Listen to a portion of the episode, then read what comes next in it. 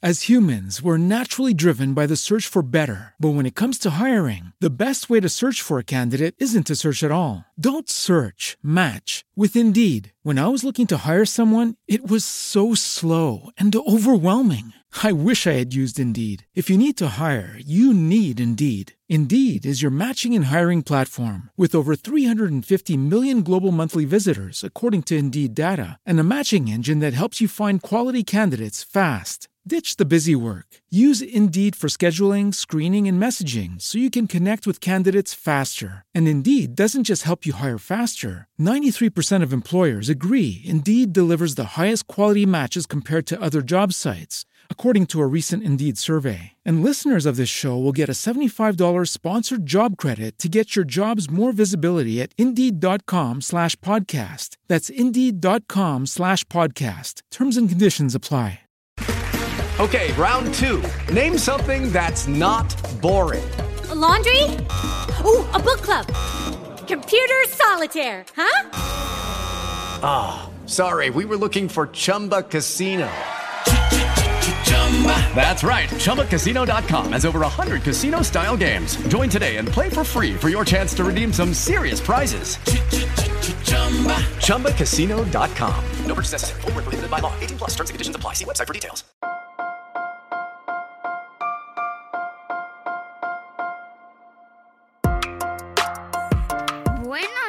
Días, Madre Esfera.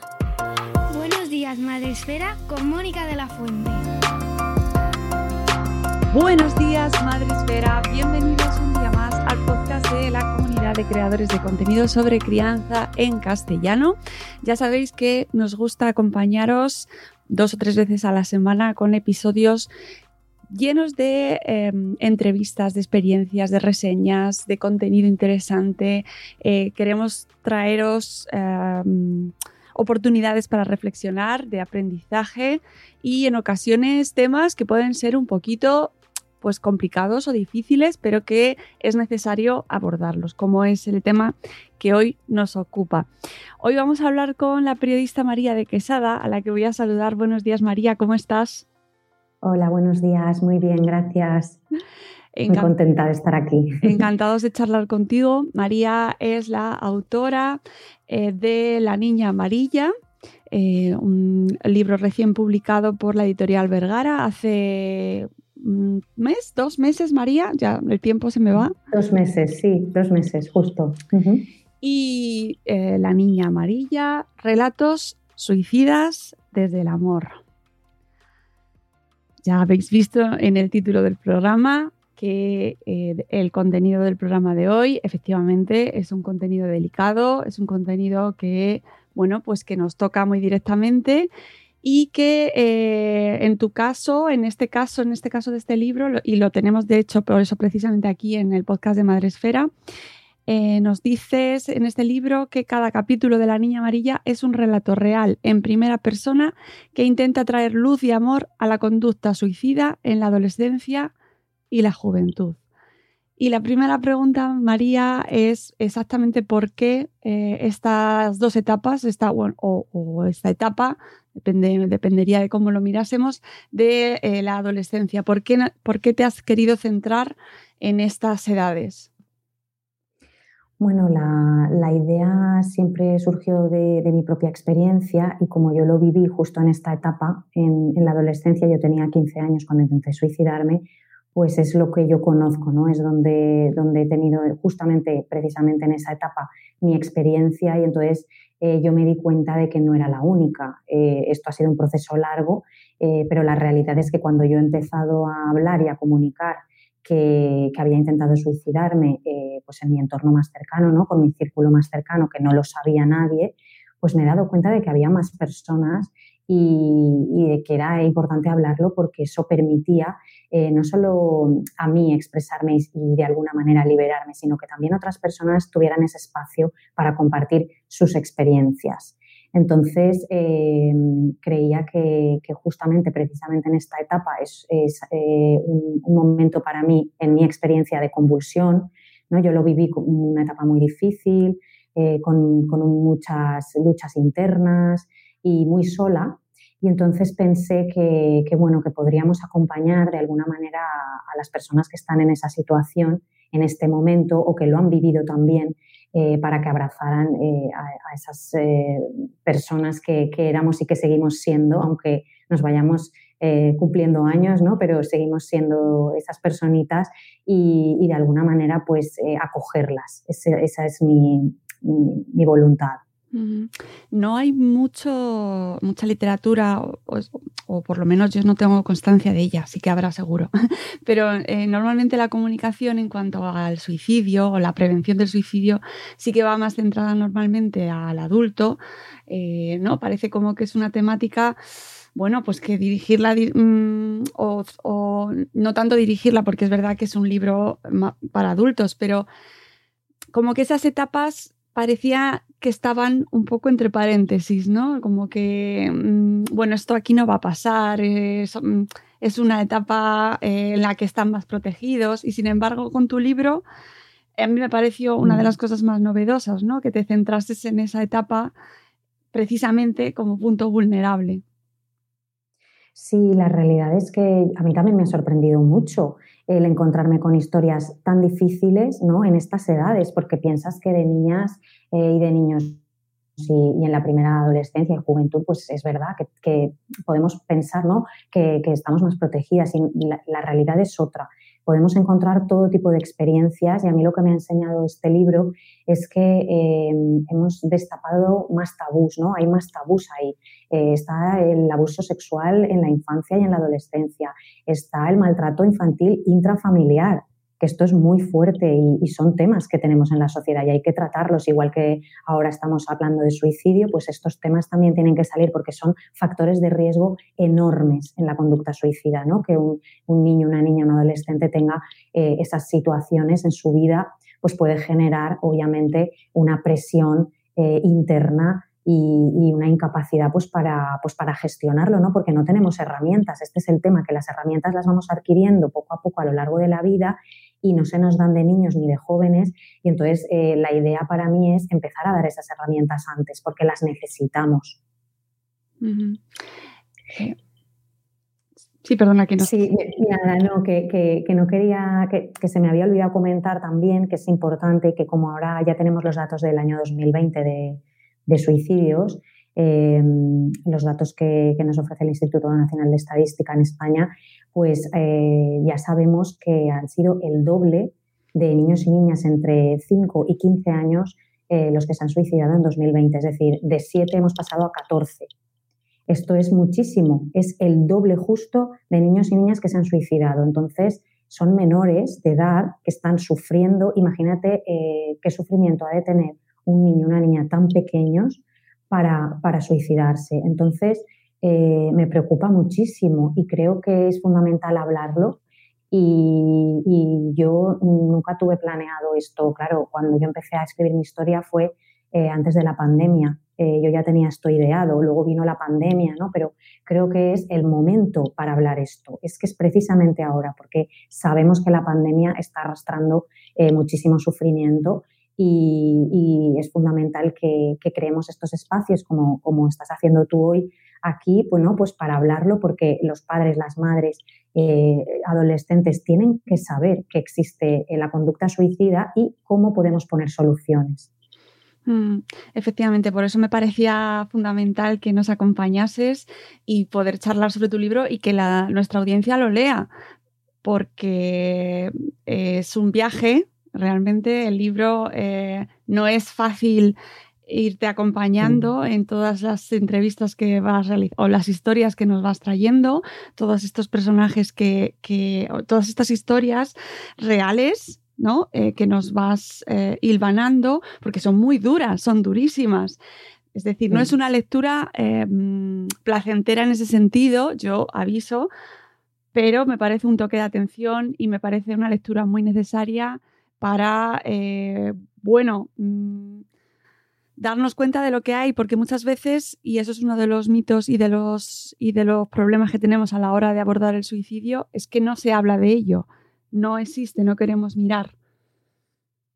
Sí, eh, esto es algo que arrastramos desde hace muchas generaciones por el efecto contagio que se creía que provocaba, ¿no? Eh, por eso mismo que tú decías, no, es que pensamos que a los niños no les pasa, que a los adolescentes no, es que tenemos miedo de contárselo a los adolescentes o de hablar con ellos sobre estos temas porque pensamos que les podemos dar ideas. Pero si, si nos damos cuenta ahora mismo con Internet, tienen acceso a todo lo que quieran. Entonces pueden acceder a, todo el contenido que queramos, o sea, que ellos quieran y más, eh, que, no es eh, precisamente preventivo en cuanto a conducta suicida. Y entonces lo que debemos hacer es orientarles, igual que, con otros temas ¿no? que pueden encontrar en Internet una información que, es, que no es adecuada, pues eh, en el caso de la conducta suicida también hemos de informar a la juventud, ¿no? Para que cuando entre en Internet se dé cuenta de que pues, estos retos ¿no? que se han visto, eh, estas eh, páginas que favorecen la autolesión o que se crean estas especies de modas, todas estas cosas que han aparecido y que siguen apareciendo, pues hemos de denunciarlas obviamente en las redes sociales y hemos también de alertar a la, juventud para que sepa que todas estas cosas son perjudiciales para ellas, eh, para ellos los primeros y, que pueden causar además más daño a otras personas, ¿no? Porque esto es, este es el tema. Entonces, eh, todo esto mm, creo que, precisamente es todo lo contrario. Cuanto más hablemos de suicidio, eh, más lo evitaremos, más soluciones podremos poner. Mm, cuéntanos un poco cómo, cómo surge el libro y lo primero, cuéntanos un poco quién es esta niña amarilla para que la gente, eh, bueno, pues vaya, vaya adentrándose en, la historia y en lo que le espera al introducirse en ella. Bueno, pues eh, el libro surge de, mi propia experiencia. Eh, yo intenté suicidarme a los 15 años y es algo que tapé. Yo fui la primera víctima del tabú y del, estigma porque consideraba que, que, era algo vergonzoso que era algo horrible lo que yo había hecho y no me atreví a hablar de ello. Mis padres pues hicieron lo que pudieron, nadie nos guió, yo callé para siempre, todos callamos para siempre y de repente eh, estaba viviendo fuera, esto pues no sé, cosas de la vida, ¿no? Que te van llevando a sitios. Y haciendo una formación de yoga, que es una práctica que me gusta mucho, pues un compañero compartió una experiencia muy similar a la mía. Y entonces me sentí, me sentí muy reflejada y sobre todo sentí que yo también quería contarlo. O sea, es como en ese mismo círculo quise levantar la mano y decir, a mí también me pasó, yo también he pasado por ahí, he sufrido mucho, pero no pude, no pude hablar. Y entonces ahí fue cuando hice el clic interno y dije, bueno, esto yo lo tengo que sacar, como no sé cómo todavía, pero y ahí empecé a reflexionar, ver cómo lo podía hacer. Empecé por mi pareja, todo pasitos, ¿no? Eh, teníamos ya dos hijos, nunca lo había hablado con él, o sea, imagínate lo tapado que estaba eso.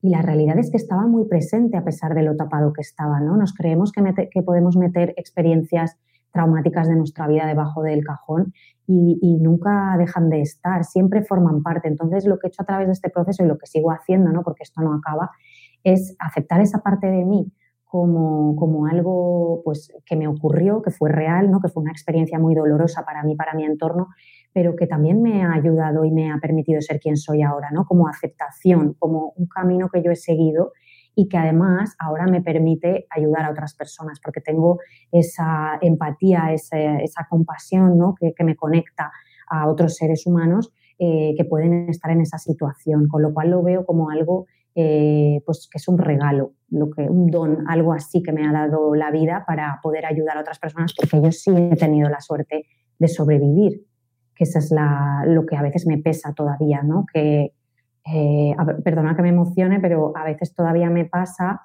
eh, pues que cuando tienes una experiencia muy bonita, ¿no? Como yo que sé, pues estás en un concierto, ves a alguien, alguna cantante que te gusta mucho, estás con tu hija, eh, no sé, una situación muy bonita. Cuando la estoy viviendo digo, ostras, qué suerte tengo, ¿no? Porque podría no estar viviéndola y hay otras personas que, que no tienen esa suerte. Eso es lo que me pesa a veces todavía. Eh, que es injusto, ¿no? Que otras personas pues no tengan esta oportunidad de poder darle la vuelta y poder reconvertirlo en algo bonito, ¿no? Porque yo lo veo bonito ahora. Eh, y bueno, al final la niña amarilla somos eh, todas las personas que hemos vivido una experiencia en la que hemos querido desaparecer, no queríamos estar aquí. Y, la niña amarilla es esa sensación de, pues, eh, de, no valía, de, falta eh, mucho amor propio, mucho amor por ti misma, ¿no? porque para mí el suicidio es el mayor acto de agresión que puedes cometer contra ti misma. Entonces, eh, creo que a las niñas y niños amarillos lo que hay que hacer es abrazarlos. Nunca podemos eh, ocultarlos, no podemos eh, mm, insultarlos como yo he hecho durante tantos años, ¿no? que me he avergonzado de mi niña, me he avergonzado de mi adolescente, la he culpado, no sé, creo que es injusto porque mm, ella no se lo merece, ni ella, ni ninguna, ni ninguno en ese momento era lo, mejor que, o sea, digamos, lo hice lo mejor que pude con las herramientas que tenía, que era ninguna. Entonces, eh, pues siento mucho el dolor, el dolor que causé, pero sé que, bueno, pues e, este proceso está sirviendo para, ahora que eh, otras personas y yo misma, pues ese, ese dolor sea, sea menor, sea más llevadero y que podamos reconvertirlo en otra, en otra experiencia que para mí al final todo, todo recae en el amor, en, tratarlo con amor todo. Qué maravilla escucharte, María. Es muy emocionante y estoy convencida de que, de que llega, que todo esto que estás haciendo, eh, tanto escribir el libro como luego toda la parte que viene después, ¿no? De comunicarlo, e incluso eh, la web que has creado, el proyecto que has creado de la Niña Amarilla, te está, eh, está siendo súper enriquecedor, ¿no? Y para, para la sociedad, te aseguro, para el resto que, que somos también y sufrimos también es todas estas experiencias y estas pérdidas, porque al final, pues eh, estoy convencida de que eh, mucha gente que nos está escuchando tiene familia, amigos, ellos mismos han vivido esto, ¿no? Al final es una cuestión de comunidad y aporta muchísimo tanto escucharte a ti como leer los relatos del libro, como escuchar a las familias con las que hemos hablado en otras ocasiones, de, padres, de hijos pues, eh, mm, que se han suicidado y cómo nos dais recursos, bueno, pues por lo menos para mantener esta conversación, ¿no? Y para que no sea esa puerta cerrada de, eh, que, que, no se puede abrir porque es muy complicado.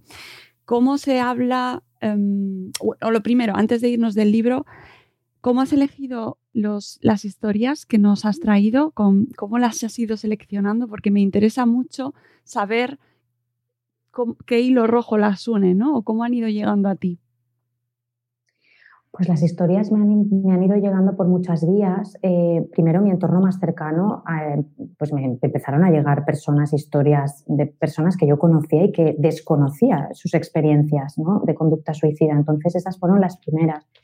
Y luego me han llegado pues, eh, por correo electrónico, me han llegado a través de programas de televisión, que gracias a los medios, la verdad, tengo que agradecer que el proyecto se empezó a conocer y me llegaron bastantes historias, no solamente de, Valencia, que yo soy de Valencia, sino de el resto de España, de varias comunidades y, también de fuera, eh, sobre todo de, Sudamérica y de Estados Unidos.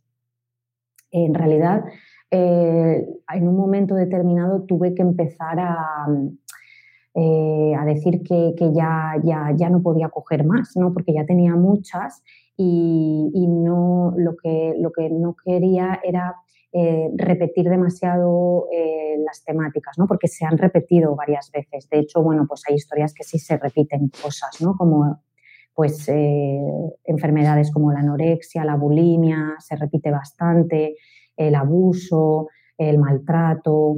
pero bueno, he querido darle varios enfoques. Me parece importante una historia en concreto porque trata de un tema tabú que también creo que nos interesa mucho como madres, que es la depresión postparto. Y hay una historia que refleja eh, pues, precisamente el sufrimiento que hay detrás de una madre que, da luz, que se siente desconectada de su bebé y que, y que no, no se siente madre, ¿no? No se siente madre y encima se siente juzgada y encima se siente un monstruo, llega a decir ella. Eso es horrible. Entonces, son historias que, que de alguna manera reflejan pues cada parte de la sociedad que tenemos, porque la depresión postparto es algo que le hemos puesto nombre bastante recientemente, pero que ha estado siempre, ha estado siempre, porque mi madre me lo cuenta, que había amigas suyas que lo, que lo pasaron fatal, que no, se recuperaron prácticamente, ¿no? de, que a lo largo de los años arrastraron depresiones que le venían desde sus partos. Entonces, porque, porque podemos coger todos estos temas ¿no? que, que, se reflejan en la niña amarilla y, podemos abrir más espacios. O sea, yo creo que quiero que la niña amarilla se convierta en esto, ¿no? en, un, en, un, en una especie de altavoz de eh, tareas que tenemos en la sociedad, porque eh, yo creo que igual que hemos mejorado en otros temas, eh, que, ¿no? de otras generaciones, pues estamos hablando de la violencia de género, que obviamente queda mucho por hacer, pero si hablamos de la época de nuestras madres, cuando ni siquiera se hablaba de ello y se consideraba, entre comillas, mm, un, tema, sí, lo normal y un tema de dentro de la casa, de, ah, bueno, pues ya tal, pues ya se apañarán o lo que sea, no, no era algo de, social, ¿no?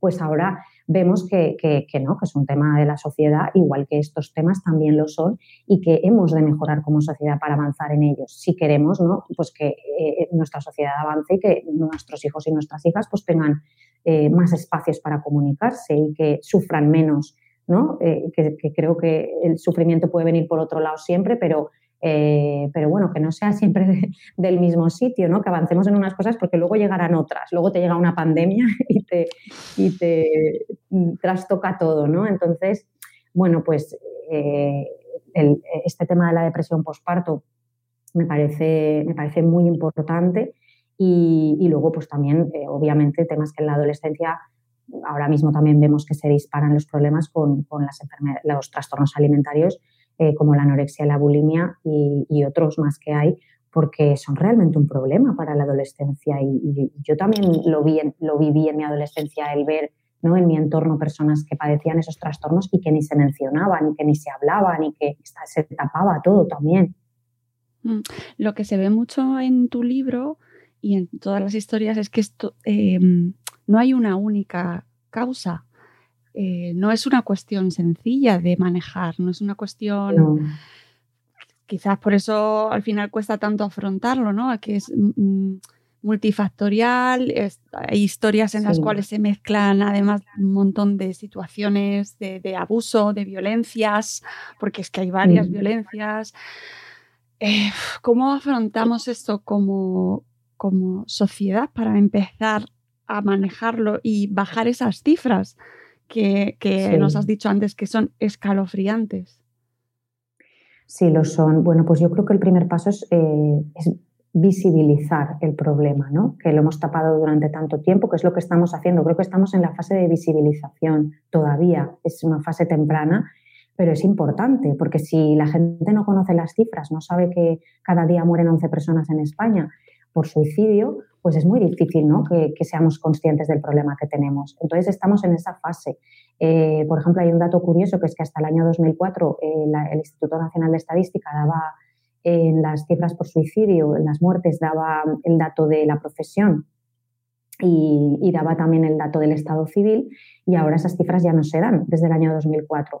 El por qué no lo sabemos, pero yo creo que cuantos más datos tengamos, eh, y más cruzados, ¿no? podremos hacer o podremos eh, observar mejor eh, dónde se está produciendo ese foco de problema, dónde hay más riesgo, ¿no? Y podremos atajar esa prevención, que al final es lo que queremos. La palabra prevención es la más importante, porque no queremos ir a la posvención. La posvención es muy importante. Obviamente hay que eh, ayudar a las personas que ya han tenido un suicidio en su familia y hay que estar con ellas, pero lo que queremos es que nadie se suicide, ¿no? O sea, lo que no queremos llegar ahí. Entonces tenemos que trabajar mucho en la prevención y desde luego también acoger a, las personas que, ya han tenido un suicidio en su familia y integrarlas en la sociedad como no hemos hecho hasta ahora, que hemos estigmatizado, hemos culpado, hemos invisibilizado y también convertirlas a todos los agentes sociales en, agentes de prevención. O sea, para mí, yo soy agente de prevención porque he sobrevivido a un suicidio, pero también lo es una persona que ha tenido una muerte por suicidio en su familia, pero tú también, aunque no hayas tenido ningún caso, porque ahora que ya eres consciente del problema, puedes estar más eh, con la escucha abierta, puedes saber si alguien ha dado una señal de alarma, si de repente eh, pues sabes que alguna persona está con depresión o que no se encuentra bien, le puedes hablar abiertamente. Es decir, tenemos que perder ese miedo a decirle a una amiga, ¿has, pensado alguna vez en, suicidarte? Porque el hacer esa pregunta, que hasta a mí misma se me, me, resulta difícil, ¿no? Eh, porque esto es el tabú, esto es lo que tenemos. Entonces hay que romperlo y hay que eh, ser pues, eh, suficientemente, mm, pues, pues esto, ¿no? Mm, saber que, que, no por hablar de ello estamos provocando efecto contagio, sino todo lo contrario. Vamos a darle espacio a que esa persona se exprese porque quizás sí que lo ha pensado y entonces, si ya sabemos que lo ha pensado, le podemos ofrecer una serie de recursos de ayuda, ¿no? Si no hablamos del tema, esa persona se va a aislar y quizá ahí sí que es lo más peligroso, ¿no? Entonces, eh, yo creo que son pasos. Ahora estamos en la visibilización, necesitamos que las administraciones se impliquen, ya sabemos que hay un plan de salud mental que tiene 100 millones de euros, vale, pues necesitamos que ese plan empiece, necesitamos que el número de tres cifras ya hoy lo necesitamos, necesitamos eh, aumentar el número de psicólogos, de psiquiatras, necesitamos eh, que en los colegios y en los institutos se estén hablando de temas de salud mental, no solamente del suicidio, sino de otros muchos temas. Todo eso lo necesitamos. Entonces, cuando sea una estrategia que sea realmente integrada, ¿no? que esté en todas partes, eh, pues ahí veremos que la prevención está haciendo efecto. De momento estamos en esta fase de hablarlo. Mm. Em, me interesa mucho mm, tu, opinión. No sé si viste hace, bueno, ya hace tres o cuatro años, yo creo, con la serie de Por 13 razones, que se habló mucho sobre cómo se había comunicado el suicidio de la protagonista a su audiencia, que era gente joven, potencialmente todo adolescentes. No sé si tuviste oportunidad de verla y qué opinión tienes de ese producto. Pues mira, eh, me gusta mucho que me hagas esta pregunta. Analizamos la, serie justo desde La Niña Amarilla y hicimos tres publicaciones hablando de diferentes aspectos. Voy a hacer un pequeño resumen. Realmente eh, no quiero, eh, digamos, o sea, tiene sus, para mí sus puntos positivos y sus puntos negativos. por empezar por lo positivo, creo que pues, pues, la serie ha traído el suicidio, ¿no? que es algo de lo que no se habla y que es fundamental y lo ha traído en una época de la vida en la que sabemos que eh, pues, es más vulnerable y sabemos que eh, están aumentando también los intentos y los suicidios. Entonces, eso es para mí positivo que se esté hablando. Em, también es eh, positivo que antes y después, nada más empezar cada capítulo y al final, se está hablando de, que es una serie, que es ficción, se les está diciendo al público adolescente, ¿no? Y a quien lo esté viendo que, que si están pasando un mal momento, que eh, acudan a las líneas de ayuda y se da una línea de ayuda. Eso es fundamental. En los medios de comunicación lo tenemos que hacer, eh, en cada noticia que hable de suicidio, en cada reportaje, siempre. Y, a partir de ahí ya eh, me, salen más críticas. la manera en la que se trata realmente As humans, we're naturally driven by the search for better. But when it comes to hiring, the best way to search for a candidate isn't to search at all. Don't search, match with Indeed. When I was looking to hire someone, it was so slow and overwhelming. I wish I had used Indeed. If you need to hire, you need Indeed. Indeed is your matching and hiring platform with over 350 million global monthly visitors, according to Indeed data, and a matching engine that helps you find quality candidates fast. Ditch the busy work. Use Indeed for scheduling, screening, and messaging so you can connect with candidates faster. And Indeed doesn't just help you hire faster. 93% of employers agree Indeed delivers the highest quality matches compared to other job sites, according to a recent Indeed survey. And listeners of this show will get a $75 sponsored job credit to get your jobs more visibility at Indeed.com slash podcast. That's Indeed.com slash podcast. Terms and conditions apply. With lucky landslots, you can get lucky just about anywhere. Dearly beloved, we are gathered here today to. Has anyone seen the bride and groom? Sorry, sorry, we're here. We were getting lucky in the limo and we lost track of time. No, Lucky Land Casino, with cash prizes that add up quicker than a guest registry. In that case, I pronounce you lucky. Play for free at LuckyLandSlots.com. Daily bonuses are waiting. No purchase necessary. Void where prohibited by law. 18 plus. Terms and conditions apply. See website for details. Eh, no es la más recomendable. El método que, que emplea la protagonista, pues eh, es, se, vamos, se ve en varios capítulos, repetidas ocasiones, además de una manera muy romantizada. Eh, luego, pues. Mmm, está buscando culpables, ¿no? De alguna manera cada razón es un culpable y, ya hemos hablado pues, de que el suicidio al final eh, es multifactorial. Eh, pero mira, yo te voy a poner un ejemplo. Lo que, lo que una experiencia mm, X, ¿vale? Que puede ser eh, todo lo, difícil o todo lo habitual que quieras, desde un abuso, un maltrato, un acoso, a pues simplemente mm, que tus amigas te dejen de lado o que tu padre tenga una enfermedad. Es decir, cualquier experiencia a cada persona le puede afectar de una manera, ¿vale?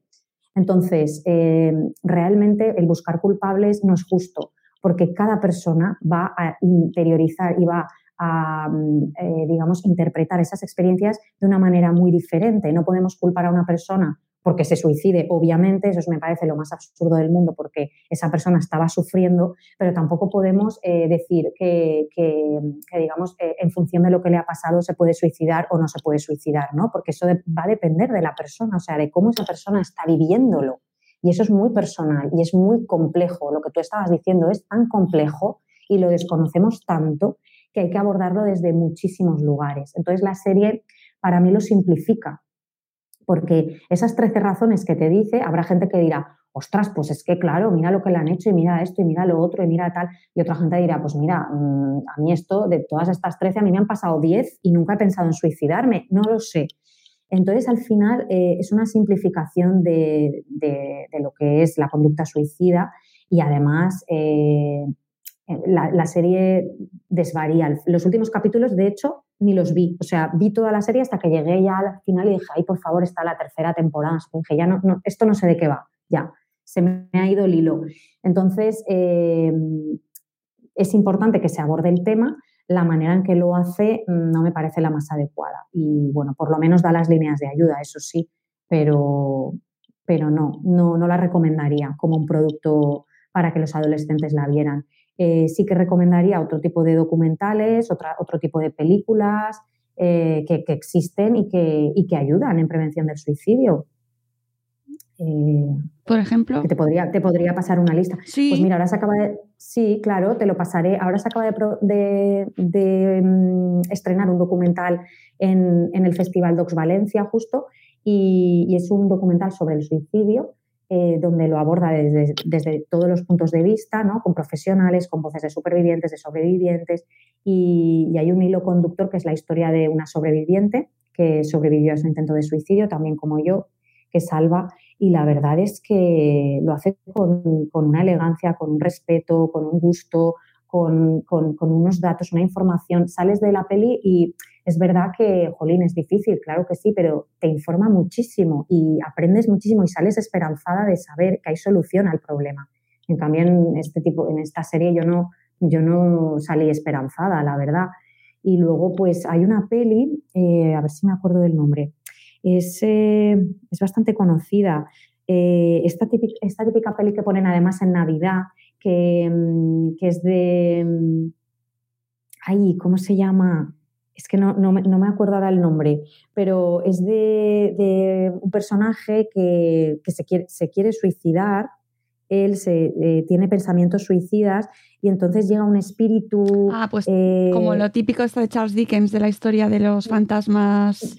Muy bien, es lo mismo, pero él quiere quitarse la vida y entonces eh, este espíritu le muestra eh, todo lo que, lo, que, lo que se va a perder y, todo lo, bonito que ha vivido y entonces a través de esas experiencias él revive y entonces se da cuenta de lo bonita que es la vida. Qué bello es vivir, creo que es. Qué bello es vivir. Y, y, entonces sales de la peli, pues, pues lo mismo, ¿no? Como, jolín, claro que sí. Y eso es lo que hablamos, el efecto papageno, ¿no? Es de otras experiencias eh, positivas en la vida, que no, o sea, todo el mundo tiene momentos malos y momentos duros, pero cómo lo encaramos es la, es la clave. Y en esta, en esta peli, por ejemplo, cómo lo encara el personaje a través de esa ayuda que tiene, pero es que tiene una ayuda, aunque sea un espíritu. Hay alguien que le ayuda, ¿no? Eh, lo difícil es salir sin ayuda. Eso es lo difícil. Y yo creo que para eso hay que ser muy consciente y luego pues hay que ser un poco humildes en este aspecto. Eh, me refiero, hay que saber pedir ayuda. Yo muchas veces me he sentido como, no, yo, yo no, no, o sea, era como una, esto de debilidad. En, mi familia, por ejemplo, eh, pues sí, ¿no? No, no, a mí se me ha educado mucho en la cultura del, esfuerzo, de que tú puedes con todo y, y, bueno, ya los hombres, imagínate, ¿no? Esto todavía existe en nuestra sociedad patriarcal y, está presente muchísimo, igual menos que en nuestros padres, pero se sigue traspasando de generación en generación. Entonces queda mucho trabajo por hacer en esta mentalidad de que yo puedo con todo. Nadie puede con todo. Ni hombres, ni mujeres, ni niños, ni adolescentes, ni personas mayores. Nadie puede con todo. Todo el mundo en un momento de su vida va a tener una necesidad de pedir ayuda por un, pues, por un problema de salud mental. Llámalo como quieras, depresión, ansiedad, eh, melancolía, duelo, lo que sea. Es que son muchas experiencias las que vivimos y son difíciles muchas también. Mm. Sí, y, el contexto social que puede empujar a, pues eso, a no ver esperanza en, lo que se te plantea, ¿no? estamos en un contexto de crisis, eh, salimos de una pandemia, estamos en ello todavía y, bueno, son circunstancias críticas que, pueden empujar también a, bueno, pues a conflictos de salud mental o a, bueno, a no ver a no ver salida, ¿no? Que, quizás en lo que comentabas de por 13 razones, a mí es una de las cosas que menos me gustaba, ¿no? Como que se planteaba el suicidio como una, bueno, como que era la alternativa que ella había encontrado para solucionar esa, eso que ella estaba viviendo. A mí me generó muchísimo sufrimiento esa, esa serie, la verdad, lo tengo que reconocer, que lo pasé fatal. Me la vi la primera temporada y dije, una y no más. Fuera. No puedo más. Sí, sí, sí, es así, no, no, se da ninguna alternativa y se plantea de una manera muy romántica además. Casi es, la protagonista es una, una heroína, ¿no? Por, haber, eh, por haberse suicidado y eso es completamente lo contrario de lo que queremos transmitir a nuestra juventud. Hmm. Eh, porque, porque obviamente no queremos decir que, que las personas que se suicidan son cobardes ni héroes, es que no son ni cobardes ni héroes, son personas que sufren, son personas que sufren y hay que llamarlas así y, la serie no refleja eso. Mm. Sí que hay, refleja un sufrimiento, pero no refleja, o sea, pero le está poniendo nombre y apellido a ese sufrimiento, que es, pues eso, la romantización, la heroicidad, y eso no, va con, la prevención del suicidio. Mm. Eh, hablemos un poquito sobre la gestión emocional, porque sí que lo planteas desde tu libro, que y, sobre todo me interesa de cara a familias que nos escuchan, a los profes, a los coles, a los entornos educativos, cómo manejar, eh, por qué es tan importante aprender a gestionar la gestión emocional, que no va a ser la solución a todos los problemas, ya lo sabemos, pero ¿por qué es tan importante que desde pequeñitos aprendamos gestión emocional? Bueno, pues yo creo que la respuesta la tenemos nosotras mismas, ¿no? En nuestra experiencia. A nosotras no se nos ha enseñado gestión emocional en el colegio ni en casa prácticamente, bueno, salvo personas que tengan mucha suerte, que tengan padres, madres, psicólogos, psiquiatras, no lo sé, que les puedan haber dado em, algo de gestión emocional, pero en general no. Entonces, yo en mi experiencia, que nunca supe ni lo que eh, ni distinguir mis propias emociones, ni saber lo que me estaba pasando a mí misma, yo me he dado cuenta en mi proceso personal, a través de mi aprendizaje, de mis terapias, que sigo terapia, es decir, eh, me encanta aprender porque yo no me, quiero perder eh, el conocerme a mí misma y el conocer a las demás personas, ¿no? es lo que me acerca al ser humano, esa conexión. Entonces, es fundamental. Y, bueno, ya, por, por, ejemplo, en las Islas Canarias ya se ha introducido en, en, el currículo escolar y me parece fundamental que se empiecen a tratar. Yo ahora pues con mis hijos sí que veo que me traen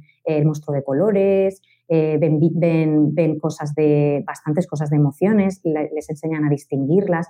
Para mí esto ya es un avance, lo hacen en, en la asignatura de, eh, de tutoría. O sea, realmente es como, como un espacio que tienen ahí y tratan diferentes aspectos, pues el respeto, el, valorarse, eh, tratan las emociones, ¿no? Cada, día tratan una cosa. Pero yo sí que lo llevaría de una manera más, más reglada y introduciría tanto la figura de, del psicólogo o la psicóloga en el, en el colegio con, con, su asignatura, como lo haría también el psicólogo de cabecera, que esto también lo he escuchado en alguna conferencia y me parece, vamos, mágico. ¿Cómo no tenemos un psicólogo una psicóloga de cabecera donde podamos acudir? Porque igual que se nos duele un pie y vamos al médico de familia, pues el médico de familia no tiene la formación y lo que nos va a hacer, pobre persona que está ahí y tal, pues es darnos una pastilla si nos ve con ansiedad y esa es la solución que nos dan, pero realmente eh, somos un país medicalizado, ya lo sabemos por las cifras que tenemos. A mí esto me alarma mucho. Entonces, para llegar a eso, antes ha, tenido que haber una, eh, pues eso, un, no, tratamiento de las emociones a la sociedad, que la sociedad vive, pues eso, sin saber gestionar mm, sus emociones y esto nos puede llevar a situaciones muy conflictivas en nuestra vida, no solamente al suicidio, que sería ya lo último, como, eh, digamos, mm, el, último paso, ¿no? O, el último escalón, sino que un sufrimiento enorme de, las personas. Antes de llegar al suicidio hay mucho sufrimiento, ¿no? Pero depresiones, ansiedades, tal, y todo eso, jolín, ¿qué prefieres? Si a mí ahora me dijeran, ¿qué, qué prefieres? Que tu hijo tenga un doctorado, que sea catedrático de universidad, que mm, tenga no sé qué, o que sea director de una empresa, o que no sé qué, o que sea feliz.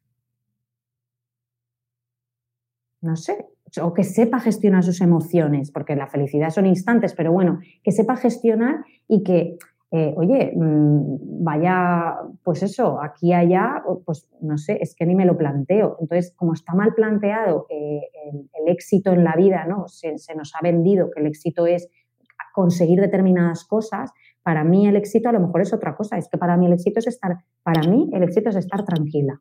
Ese es el éxito. Estar tranquila me refiero pues que estoy tranquila, o sea, no, estoy ahí alarmada, qué va a pasar, ahora tal, ahora no sé qué, ahora me quedo sin trabajo, ahora me llaman, ahora no sé quién está. No, o sea, es estar tranquila, ese es para mí el éxito. Si yo estoy tranquila, también pues eh, mis hijos están tranquilos, mi pareja, eh, estamos bien en casa, mis amigas puedo quedar con ellas, puedo ayudar a otras personas y yo sobre todo, pues oye, estoy en un estado dentro del equilibrio que se desequilibra continuamente, ¿no? Pero estoy más cerca del centro, ¿no? Como que la oscilación no es esta, como en la adolescencia, que yo era esto, ¿no? Es como conseguir esa ecuanimidad que es la más difícil, pero que la oscilación sea en un rango menor. Ese es mi, eh, para mí el éxito de la vida, el, no estar aquí ni, aquí, ¿no? Es como eh, estar más hacia el centro todo el rato y eso implica pues eh, conciencia, implica terapia, implica gestión de emociones, implica un proceso muy largo. Pues cuanto más facilitemos a las personas esos procesos, desde el cole, mm, pues será, será mucho mejor y, bueno, pues básicamente no se hace. Bueno, desde vuestra fundación, desde vuestro proyecto, que no sé si es fundación exactamente, eh, desde la Niña Amarilla, eh, eh, preparáis talleres y estáis intentando divulgar esta, bueno, pues este aprendizaje, ¿no? ¿Qué, tenéis preparado, María? Cuéntanos un poco cómo está funcionando la Niña Amarilla para, para saber por dónde vais. Vale, bueno, la asociación es una asociación, asociación. Eh, sí, acabamos de nacer, realmente tiene seis meses, somos tres periodistas, entonces nosotras eh, no somos profesionales de la salud y no podemos atender, eh, digamos, pues a personas que tengan crisis suicidas o personas que estén realmente pues, necesitadas de una ayuda psicológica o psiquiátrica, las tenemos que, derivar a, las ayudas que necesitan. Nosotras lo que podemos hacer es desde nuestro conocimiento, que es el periodismo, la comunicación, pues eh, prevenir el suicidio. Entonces vamos a las universidades de periodismo, ya hemos hecho varias charlas aquí en Valencia, una online también, que está abierta para todo el mundo, y es enseñar cómo comunicar el suicidio de manera responsable para prevenirlo a los medios, que esto es básico porque los medios hemos hecho desastres y seguimos haciéndolos, aunque cada vez menos eh, quiero pensar que vamos a mejor eh, al respecto del suicidio, hemos favorecido el efecto contagio y no la prevención. Y por otro lado, estamos empezando también a entrar en institutos. Eh, he estado ya en varios, eh, varias clases de la ESO, que curiosamente todos los niños y las niñas tienen 15 años siempre. O sea, voy y digo, no pueden tener 14 o 16 o 17, todos siempre tienen 15. Yo digo, ay madre. Ya. Bueno, es el, es el universo. Ya. Claro. Porque no lo, he buscado, ¿sabes? Es como que, curioso, son, suelen ser de cuarto de la ESO.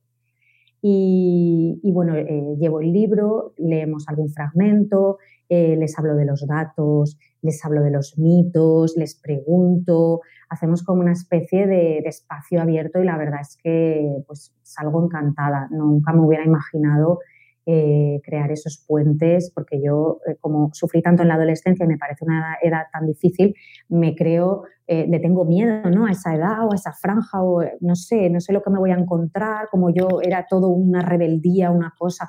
Y luego, bueno, pues maravilloso. O sea, hablamos, me cuentan, y, bueno, las profes hasta ahora están todas encantadas y, quieren más. Entonces, creo que ya también hay un cambio de, paradigma, ¿no? También en el ámbito escolar se quiere hablar de suicidio porque es que eh, se están suicidando los niños y las niñas. Es que están teniendo casos de autolesiones, están teniendo casos de, depresión, de, bueno, pues graves de salud mental que, que no saben cómo gestionar. Entonces, hay que llevar la prevención del suicidio a las aulas. Esto es una tarea de, nuestras administraciones mm. y nosotras apoyamos en lo que podemos. Pero claro, yo tengo mi trabajo, tengo mi familia y hago lo que puedo. Entonces, pues ya te digo, eh, con, toda nuestra buena voluntad, eh, sumamos socias y socios para que en un momento dado esas personas también tengan una formación y puedan ir a centros con el libro, hablar del libro y que también, ¿no? Pues cada vez seamos más, que no sea yo sola, sino que cada vez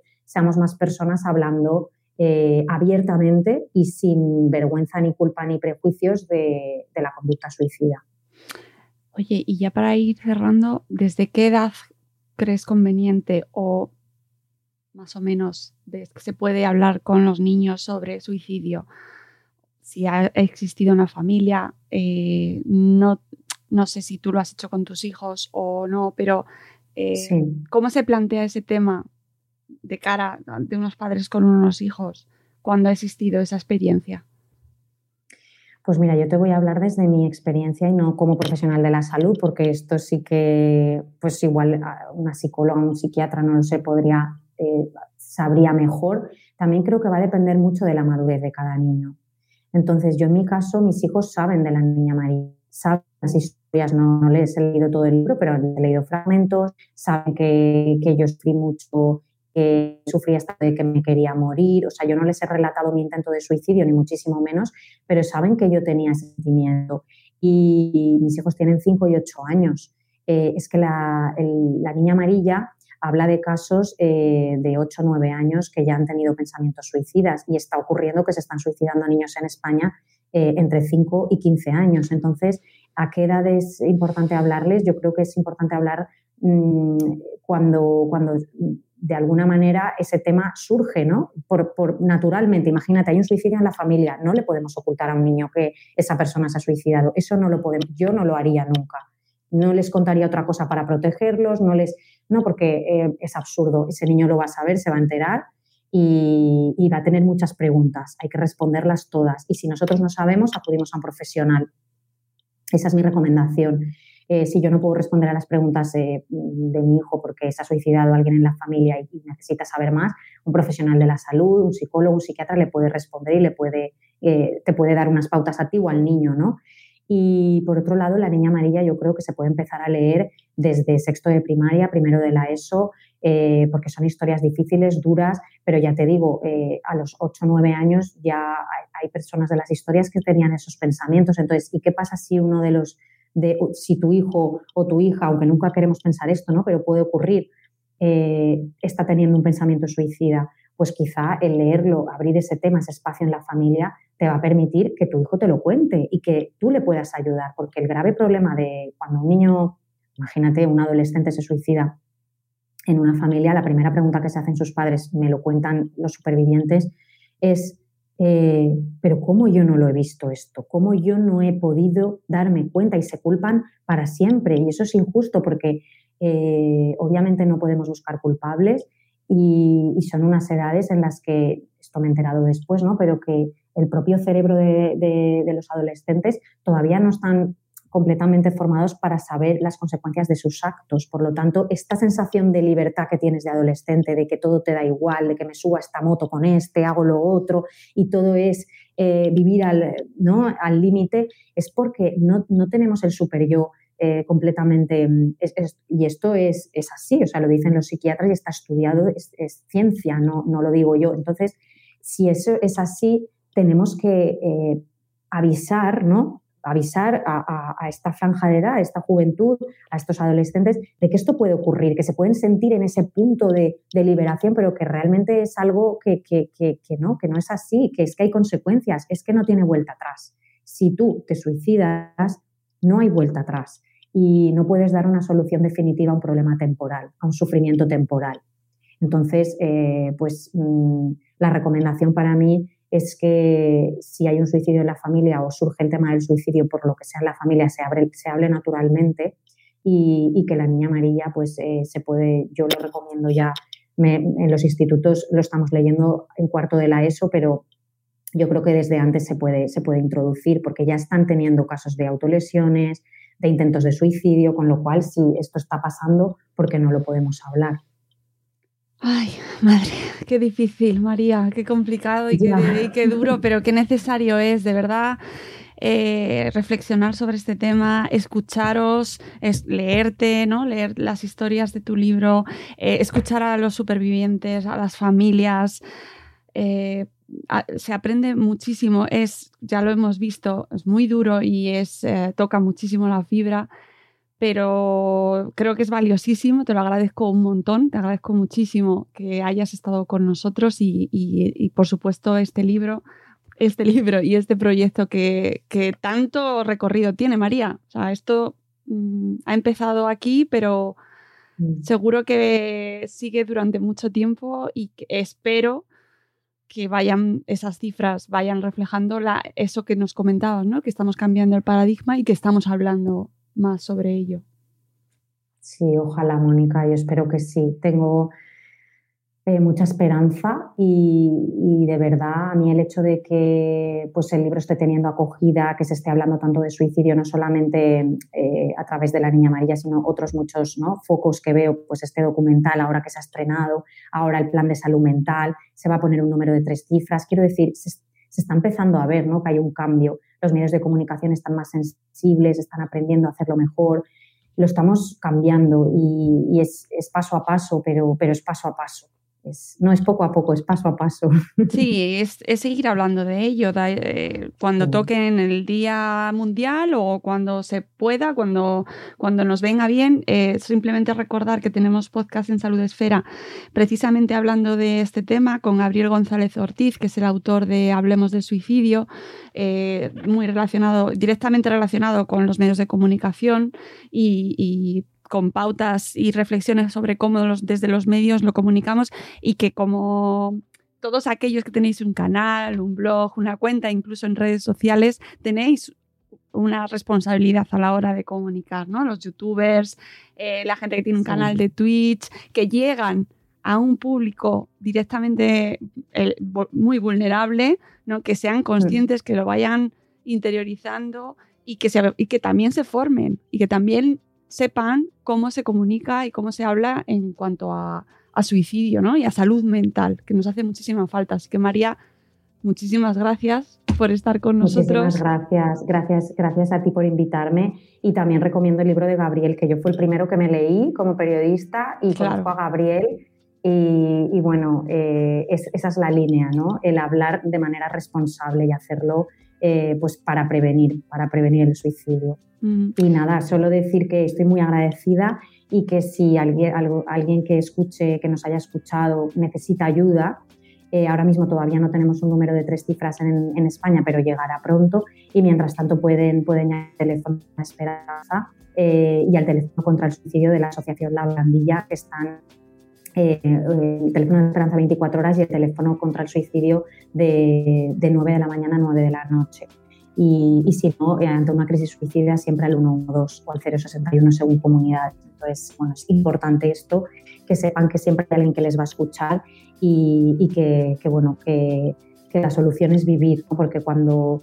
eh, hay un suicidio, el, sufrimiento nunca acaba, el sufrimiento continúa, el sufrimiento se traspasa ¿no? a otras personas, al entorno familiar, a los supervivientes. Es un círculo que es muy difícil de romper ese sufrimiento que después de un suicidio. Entonces, eh, pues hagamos todo lo, posible, que demos todas las oportunidades de, vivir porque eh, es un, sufrimiento temporal.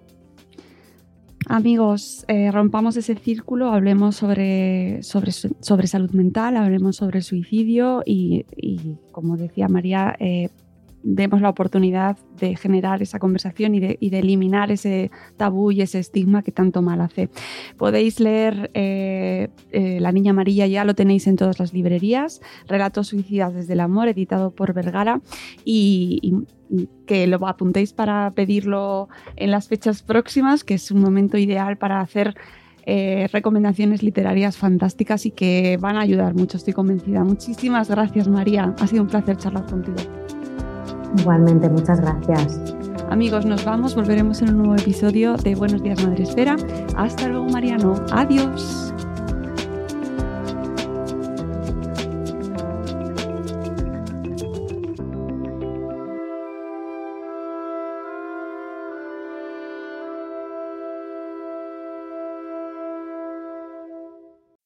As humans, we're naturally driven by the search for better. But when it comes to hiring, the best way to search for a candidate isn't to search at all. Don't search, match with Indeed. When I was looking to hire someone, it was so slow and overwhelming. I wish I had used Indeed. If you need to hire, you need Indeed. Indeed is your matching and hiring platform with over 350 million global monthly visitors, according to Indeed data, and a matching engine that helps you find quality candidates fast. Ditch the busy work. Use Indeed for scheduling, screening, and messaging so you can connect with candidates faster. And Indeed doesn't just help you hire faster. 93% of employers agree Indeed delivers the highest quality matches compared to other job sites, according to a recent Indeed survey. And listeners of this show will get a $75 sponsored job credit to get your jobs more visibility at Indeed.com slash podcast. That's Indeed.com slash podcast. Terms and conditions apply.